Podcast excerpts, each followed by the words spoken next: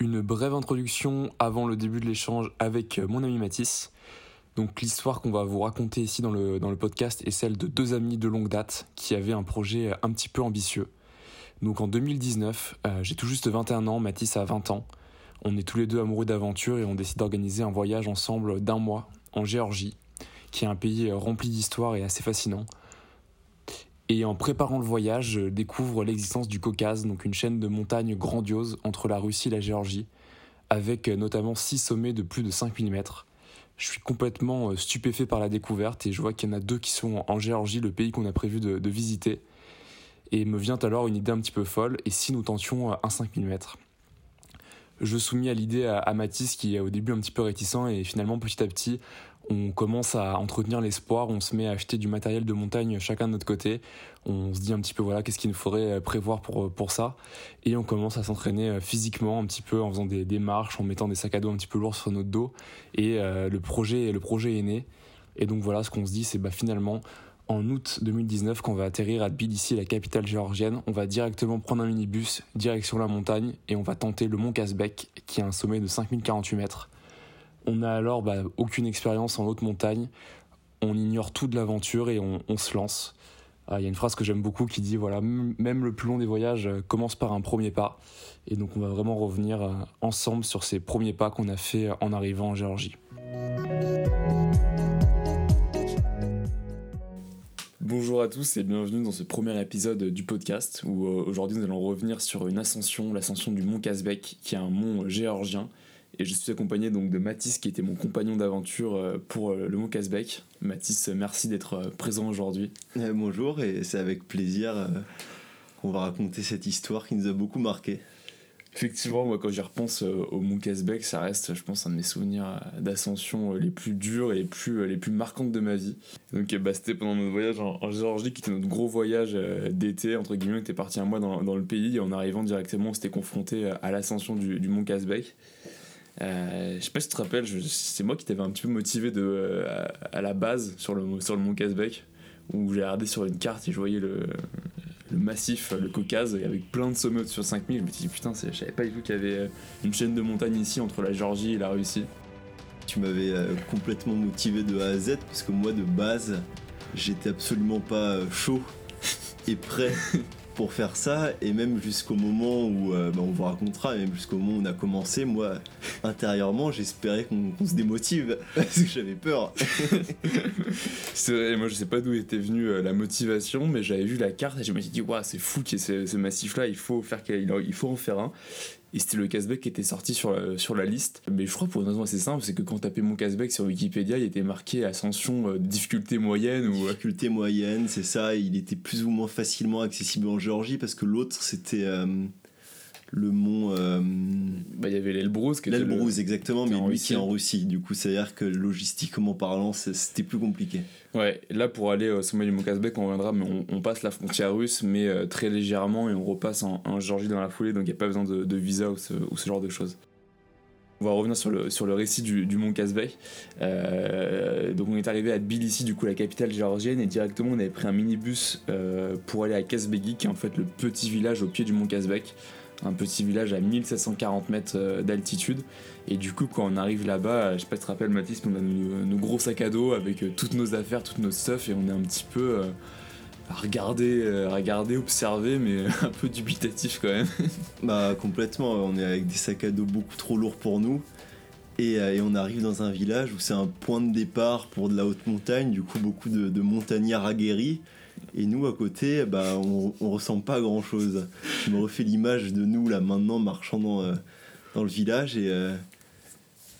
Ouais, c'est vrai que je me rappelle, on voyait que des Russes et globalement hyper costauds avec euh, beaucoup de matos.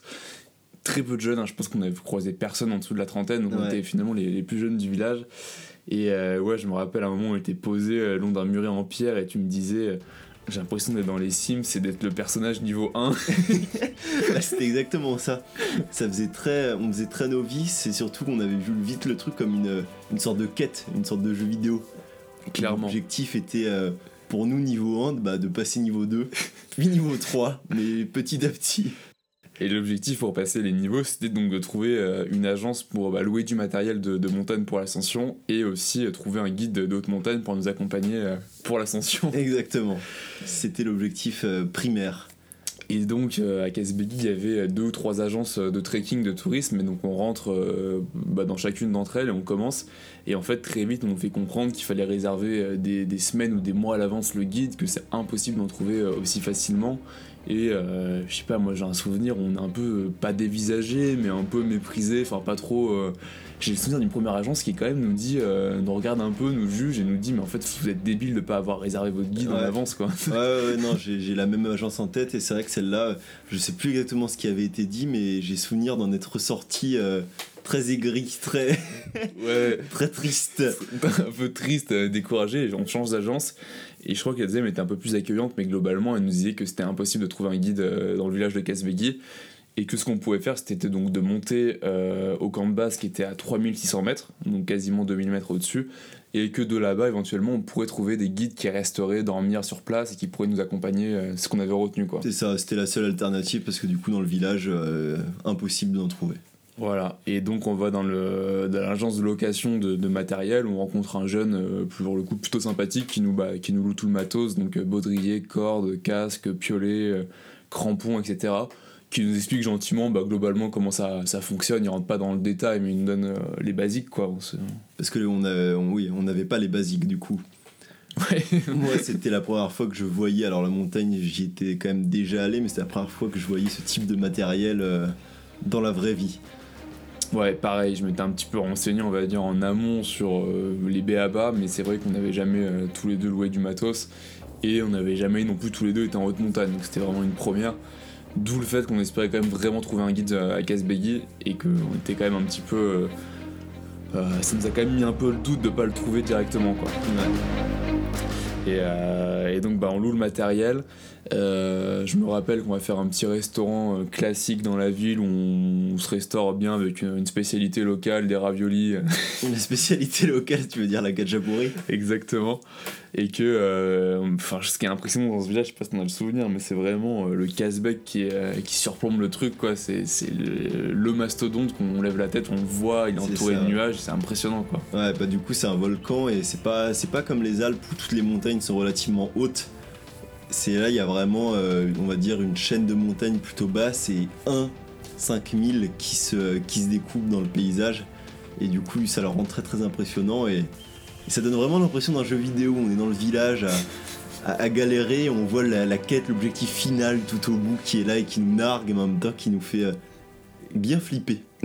Clairement, bah, pour ceux qui, qui voudraient visualiser, je vous invite à aller voir euh, sur Google Maps, mais c'est un volcan donc euh, endormi et il a un- une forme assez assez imposante, assez brute mais ronde et on voit qu'il y a quand même beaucoup de neige hein, sur des enfin il fait 5000 mètres donc dès qu'on arrive aux 3800 3700, il y a quand même plus de 1300 mètres de, neige, on, le voit bien même si on est même si on est en été.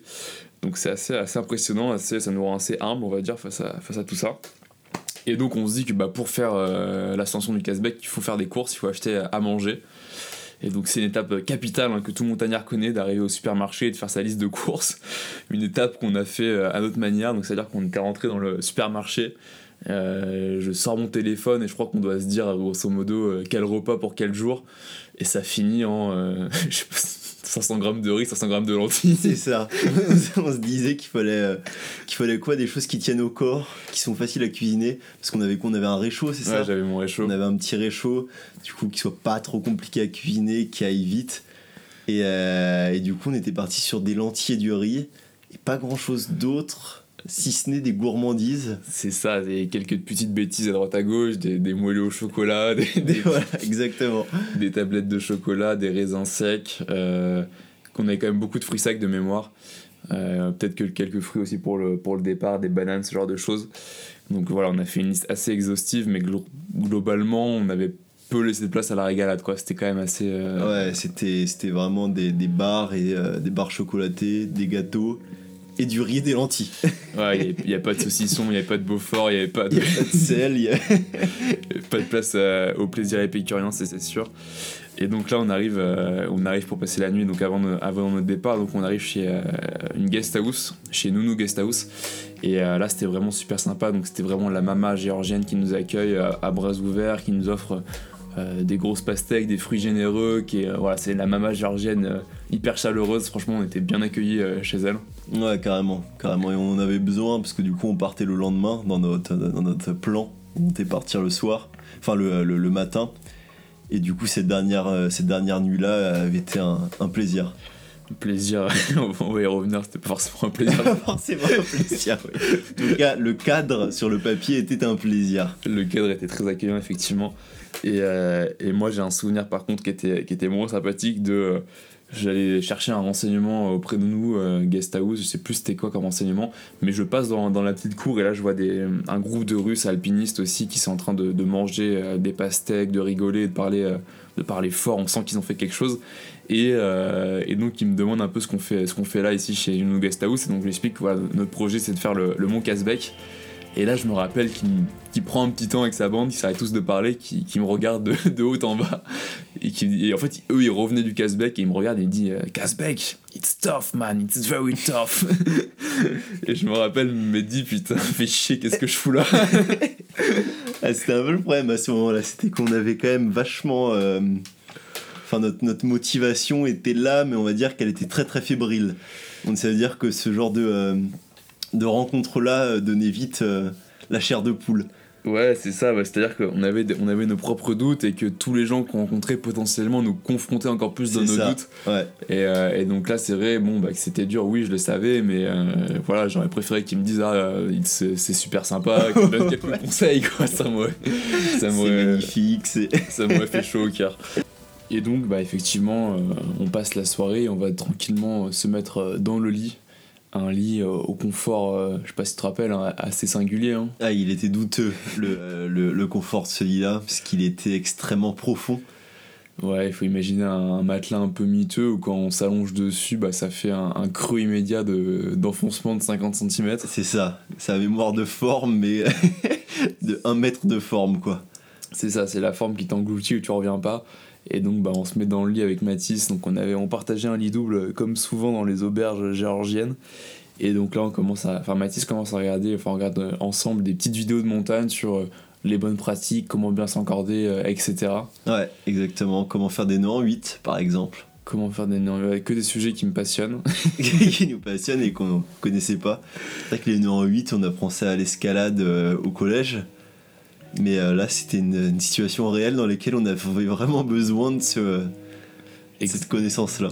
Exactement. Et donc là, euh, Mathis a le bon réflexe d'enregistrer les vidéos euh, directement sur son téléphone afin qu'on puisse les, regarder plus tard dans l'ascension si besoin.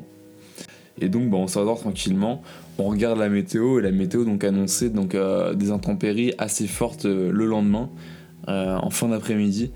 Et donc c'est vrai qu'en voyant la météo annoncée, on a quand même des petits doutes. hein. Je sais que c'est toujours désagréable de, progresser en montagne sous, l'orage, sous, sous les intempéries.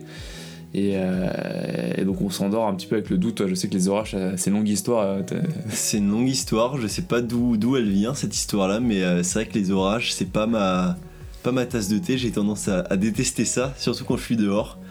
Et là, voir cette météo-là qui annonçait plus ou moins de l'orage toute la journée, ou globalement beaucoup d'orage pendant la nuit, avec des risques qui durent le matin et qui reprennent en fin d'après-midi, ça m'avait fait pas mal peur et beaucoup découragé. Dans Ouais. le sens où, ouais, c'est ça, je voyais le départ, euh, je l'appréhendais énormément et il me faisait peur ce départ-là, euh, potentiellement sous, sous les éclairs. Ouais, je me rappelle que moi à ce moment-là, j'étais plutôt en état d'esprit euh, coûte que coûte, on, Ouais. on ira et on, on va avancer et on va partir le, le matin. Et euh, c'est vrai que toi, t'avais un côté un peu plus rationnel de se dire bah, si les conditions sont euh, éclatées, euh, c'est peut-être pas le, ça vaut peut-être pas le coup de, de partir Ouais. C'était un peu ça, mais c'est vrai que moi, ma position, elle était quand même énormément influencée par le fait que je, je- je flippais. J'étais Ouais. pas courageux à ce moment-là, moi.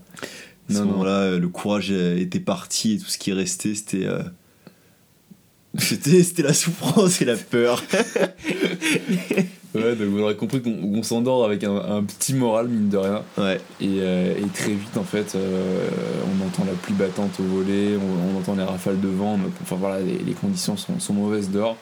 Et, euh, et donc, entre le, le lit au confort vraiment sommaire et les conditions, enfin, moi, je me rappelle que j'arrive pas à dormir, quoi. Je, je suis un peu stressé, je trépigne. Euh, je passe une mauvaise nuit globalement. Enfin, je- Ouais, ouais, bah, on, dort, on dort globalement mal. Ouais. Et on se réveille même tous les deux très tôt. on se réveille très tôt et moi je me rappelle qu'à 5h, 5h30 je suis, je suis debout et euh, je me dis bon bah, puisque on va plus rendormir, on va plus dormir jusqu'à la, jusqu'au petit matin, pourquoi ne pas partir dès 5h du matin euh, maximiser les chances d'arriver le plus tôt possible au camp de base et comme ça au moins on, on est tranquille, on évite le- potentiellement les orages de, de fin d'après-midi. Mais euh, tu m'arrêtes un peu dans mon élan quand même. Ouais, je t'arrête. Bah, alors, je sais plus exactement pourquoi. Bah, déjà, parce que toujours cette petite peur de, de partir, mais c'est aussi que globalement, euh, dans mes souvenirs, à 5 heures, ça faisait peut-être 2 heures que je m'étais endormi. Du coup, moi, j'étais pas si désespéré de peut-être m'endormir une petite heure avant, Ouais. le, avant le départ. Du coup, j'ai essayé, mais au final, t'avais raison, j'ai pas refermé l'œil. Ouais, moi je crois que je me mets, dans- je mets mes écouteurs, j'écoute un peu de reggae, enfin je sais qu'on n'a pas, on pas trouvé le sommeil. Et, euh, et donc finalement on part au petit matin à 7h30, euh, bah, comme convenu. Hein. Ouais, c'est ça. Comme euh, initialement, on avait prévu de partir dans ces eaux-là. Donc ouais, on, se met en route, euh, on décharge un tout petit peu nos sacs. faut savoir qu'on était parti avec nos sacs à dos pour un mois de voyage. Donc dedans on avait vraiment euh, l'archétype hein, de, de tout ce qu'on peut avoir euh, quand on fait un voyage polyvalent. Donc des chemises à fleurs, des tongs, des chargeurs, des, des livres, enfin il y a plein- il y a plein de choses dans nos sacs. Donc euh, on décharge un petit peu, on essaie de partir avec le strict nécessaire. Ouais. Avec le recul on aurait pu faire mieux. hein. Oh, avec du recul, on aurait, on aurait pu faire beaucoup, beaucoup mieux. Parce que moi, j'ai souvenir quand même d'être monté avec des choses dont j'aurais pu largement me passer. Après, c'est vrai qu'on avait cette peur-là. Enfin, moi, je l'avais en tout cas de me dire, euh, bah, je sais pas dans quoi on s'embarque. Et ce truc de je vais avoir besoin de tout. C'est-à-dire que chaque élément, je me disais, ah, un quatrième t-shirt pour euh, trois jours. Bon, allez, on sait jamais, on sait jamais. Ouais, donc on était parti quand même assez lourd. hein. Je pense qu'on avait tous les deux des sacs entre 15 et 20 kilos. Euh, donc vraiment, vraiment lourd. hein. Enfin, trop lourd hein, pour, pour ce qu'on voulait faire. Mais en même temps, bon, bah, c'est, voilà, c'était une première expérience. hein. donc on, on a appris aussi beaucoup euh, dans cette expérience. Et on part, et là, en partant, on se rend compte qu'il nous manque un, un objet euh, capital. C'est vrai. Parce que du coup, on avait fait les courses le lendemain et on comptait avec ces courses-là bah, se régaler forcément. Ouais. se faire de la, de la bonne petite cuisine en montagne, mais pour ce faire, il nous fallait un briquet pour allumer le réchaud. Exactement. Et le briquet, ben, on l'avait pas. On s'en rend compte au petit matin. Je sais pas par quel miracle on s'en rend compte d'ailleurs, parce que franchement. euh, J'en ai aucune idée de comment on s'en rend compte. Ouais. mais on s'en rend compte. je sais pas si d'un élan on a mis une main dans une poche en disant putain on n'a pas de briquet ou alors si euh, on pense à un réchaud à un moment donné mais enfin bref on se rend compte qu'il nous manque cet élément là et que tous les commerces sont fermés parce qu'on on est tôt le matin et donc il nous faut trouver un briquet et, euh, et par chance on croise un chauffeur de taxi Ouais. On lui demande gentiment son briquet on, voilà il comprend qu'on en a besoin pour plusieurs jours potentiellement et il nous fait cadeau de ce briquet Mm. un cadeau euh, un grand cadeau finalement Et ça, ça, ça nous avait fait euh, beaucoup plaisir parce que euh, généralement, on va dire que les chauffeurs de taxi, c'était pas forcément jusque maintenant dans le voyage, on venait d'arriver. C'est vrai que les chauffeurs de taxi, ils avaient ce bagou un peu. voilà, ils étaient un peu. Voilà c'était des, des chauffeurs au grand cœur mais alors- des chauffeurs, bah, on l'a appris jour-là qu'ils avaient des grands cœurs. Avant, c'est vrai que les chauffeurs de taxi, c'était pas nos amis, quoi. Non, on l'a appris jour-là, c'est vrai que ça fait un, un beau clin d'œil à la chanson de Georges Brassens, toi l'Auvergnat qui sans façon m'a donné ton feu de bois ou quelque chose comme ça, donc c'était un peu cette image-là qu'on a, qu'on a ressenti à ce moment-là. Toi l'Auvergnat qui sans façon m'a donné quatre bouts de bois quand dans ma vie il faisait froid. donc on aurait pu faire un briquet bic d'une valeur sentimentale énorme, Ouais. Qu'on a malheureusement plus, je crois. a malheureusement plus, enfin j'ai pas gardé en tout cas de mon côté. Moi non plus. on se demande quand même en récupérant si voilà s'il y a beaucoup de gaz dedans, mais, euh, mais en tout cas il aura, il aura fait l'affaire. Et donc bah, on monte et on avance, ça fait du bien d'avancer à ce moment-là, franchement on marche bien. hein. C'est ça, on marche bien, il fait bah gris, mais pas d'orage, un peu de pluie, mais c'est pas non plus euh, une, dé- euh, une déferlante. Du coup, euh, Non, on non, avance c'est- bien, on part bien. c'est agréable. Moi, je me rappelle, effectivement, on a la Gore-Tex, on met les capuches, mais, euh, Mais voilà, on a ce côté-là où, ok, il pleut, on l'accepte, il pleut pas des torrents non plus, et on est presque content à ce moment-là qu'il pleuve que ça, entre guillemets. Enfin, on se disait, on, s'attendait à pire, peut-être, je pense. C'est hein. ça. Ouais, on, moi j'étais content hein, de voir que c'était seulement un peu de pluie et que c'était pas du tonnerre, des. Euh, ouais. Et tout, et tout ça, du coup, non, à ce moment-là, le, moral était, euh, était étonnamment bon, compte tenu de la nuit qu'on avait passée, de tous ces doutes-là qui, euh, qui nous tenaient. Et c'est vrai que le départ, il avait, fait plaisir dans ce sens-là où on était parti, quoi. Non, c'est clair, mais c'est vrai que euh, le plus dur c'est le premier pas. Une fois qu'on est parti, qu'on a commencé à, passer les kilomètres, franchement, les paysages changent, on, est en route, donc ça fait vraiment plaisir. Et, euh, très très vite, on arrive à, l'église de la Trinité, qui est une église magnifique euh, qui surplombe un peu le panorama au-dessus de, de. Donc on aura fait 400-500 mètres de dénivelé et on fait une première pause hein, où euh, directement, bah, je peux se rappeler, premier festin. Si, c'est ça. Bah, on fait notre première euh, grave erreur qu'on on, se rendra compte plus tard. Mais après 500 mètres de marche, enfin 500 mètres de dénivelé, en sachant qu'il nous en restait combien ces journées euh, Bah un bon 1000, un bon 1000, 1200. 1200, ouais. Et bah on mange beaucoup de nos, de nos provisions c'est le moral, je pense, qui était à la hausse, qui nous a donné une sorte d'euphorie où notre gâteau au chocolat, on l'a avalé en, en 5 minutes. Et on a mangé peut-être des petites barres aussi euh, plutôt bonnes qu'on devait avoir pris. J'ai souvenir vraiment qu'on avait euh, on avait vidé le frigo quoi. Ouais, on a, on a éclaté notre gâteau. On avait un gâteau chocolat brownies. C'était vraiment c'était l'entièreté de notre régalade. C'était le, seul plaisir épicurien qu'on avait pendant, pendant l'ascension et on l'a détruit mais très rapidement. Très rapidement. trop rapidement. Gardez vos plaisirs pour vous sur la durée. Euh, et, donc voilà, on fait une première pause sympathique. Le soleil commence à pointer le bout de son nez. Donc franchement, bah voilà, on, est vraiment content.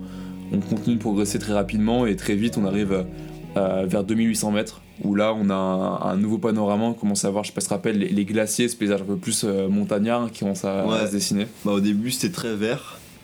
Vrai. Et euh, un peu style plaine, Seigneur des Anneaux. Mm. On va dire, c'était extrêmement joli, mais plus on avançait, plus ça devenait bah, des pierriers. Et vers 2008, on commençait à voir ce grand glacier du coup, qui allait être bah, notre, prochaine, notre prochaine étape. Exactement, le glacier qui, qui a emmené au camp de base à 3006, on, on voulait passer la première nuit. Euh, et, donc bah là très vite en fait il y a des paysages où euh, il commence à avoir bah, des, fleuves, des torrents euh, assez dynamiques, des ponts artificiels avec des bouts de bois par-ci par-là. Et donc c'est un petit peu voilà on enjambe, on, rigole, on profite du paysage. Franchement c'est vraiment sympa. Hein, ouais ouais bah à ce moment-là on, marche bien aussi. Je me rappelle qu'on fait une petite pause avant le avant de commencer le pierrier le glacier. Ouais. On mange un peu et non là le moral est bon, il fait beau encore à ce moment-là, même s'il commence à avoir quelques, euh, quelques nuages un peu, euh, un peu menaçants qui pointent le bout de leur nez. C'est vrai. Et, euh, et, là, on rencontre du coup un guide et, et, trois ou quatre de ses clients au pied du glacier. Donc, grosso modo, on est les derniers arrivés au glacier. Il, est, il doit être 15h, quelque chose comme ça. Et donc, on voit bah, le guide qui, qui, accompagne ses clients sur bah, bien mettre les crampons, prendre le bon itinéraire, etc. Et donc nous c'est vrai qu'à ce moment-là, bah, on, boit ses paroles, hein. on, se met, euh, on se met un peu derrière, on, on met nos crampons aussi, c'est une première pour nous. Hein. Ouais bah carrément à ce moment-là, c'est vrai qu'on écoute très attentivement et on regarde très attentivement chaque geste du guide. Ouais, je pense qu'il nous, nous, repère un petit peu. Ah, il nous repère carrément. il voit qu'on est deux petits loups égarés derrière lui et qu'on l'observe avec euh, beaucoup trop d'attention. Ouais, on boit ses paroles. Euh, et, on commence à progresser sur le glacier. Et moi je me rappelle franchement premier souvenir mais c'est, euh, c'est jouissif quoi. C'est, le bruit du glacier du, crampon qui s'enfonce dans la glace sentiment d'adhérence dure. Enfin, c'est vraiment agréable en ce moment. C'est agréable et surtout que les premiers pas c'est vraiment une grosse montée. Si, si je me souviens bien c'est vraiment directement ça monte bien. Et du coup on est sur ce grand glacier qui monte avec une pente euh, plutôt plutôt importante et du coup, tout ce qui avait être bruit, des, petits crampons euh, se mettant dans la neige, le paysage, les premières fois sur un glacier, ce moment-là était, euh, était plutôt pas mal. Ouais. Non, c'est clair, ça soulage parce qu'à ce moment-là, on a quand même fait quasiment 2000 mètres de dénivelé avec des sacs vraiment lourds. Hein. On a les jambes qui, qui ont bien chauffé. Hein. Moi, j'ai, franchement, je me rappelle à chaque, chaque montée, là, un peu escalier, euh, le, cul en feu à chaque fois. C'était, c'était, franchement, c'était physique. Mais là, le glacier, je sais pas, c'est un côté un peu nouveau et du coup, ça redonne un, second souffle presque, je trouve. Ouais, non, complètement. Bah, c'est vrai qu'à ce moment-là, j'ai pas souvenir euh, du fait que ça a été dur, mais avant ou que j'en ai le souvenir, malheureusement. j'ai le souvenir qu'il y a eu des, des, moments dans la montée où, avec nos sacs, c'était vraiment euh, un pas après l'autre et les jambes en feu à chaque pas et c'était. Euh, on avait pris du temps. Ouais. C'est vrai que la journée Elle, avait été, elle avait été longue, et enfin, en tout cas, la première partie de la journée avait été longue et à des moments très, très, très physiques. Non, c'est clair, mais ce glacier fait du bien et du coup, bah, on, on suit le guide et ses clients et on arrive sur les coups de 16h du coup au, au refuge, donc la Météo Station, qui est un refuge du coup bah, qui porte son nom parce que bah, c'était une station météorologique euh, dans le temps euh, de l'URSS. Et donc il y a une partie intérieure avec voilà, des, des chambres assez sommaires dans le béton et une partie extérieure avec des emplacements de tentes. Et du coup, bah, nous on mettra notre tente à l'extérieur. Et tu vois, tu iras, régler euh, les Dillary, la Cuenta. C'est ça, la Conta pour l'emplacement de tente. Voilà, donc Dillary, l'équivalent de 3,33€ du coup, pour euh, Bon, ce qui est, ce qui est honnête, hein. ce qui est raisonnable. Mais c'est vrai que j'aurais bien aimé avoir un peu de réseau avec ce, euh, avec ce montant-là, ce qu'on a malheureusement pas eu. C'est vrai, il n'y avait pas de wifi, euh, il y avait pas de wifi, mais bon, il y avait euh, la chaleur, euh, la chaleur humaine, c'était déjà, quelque chose. Ouais.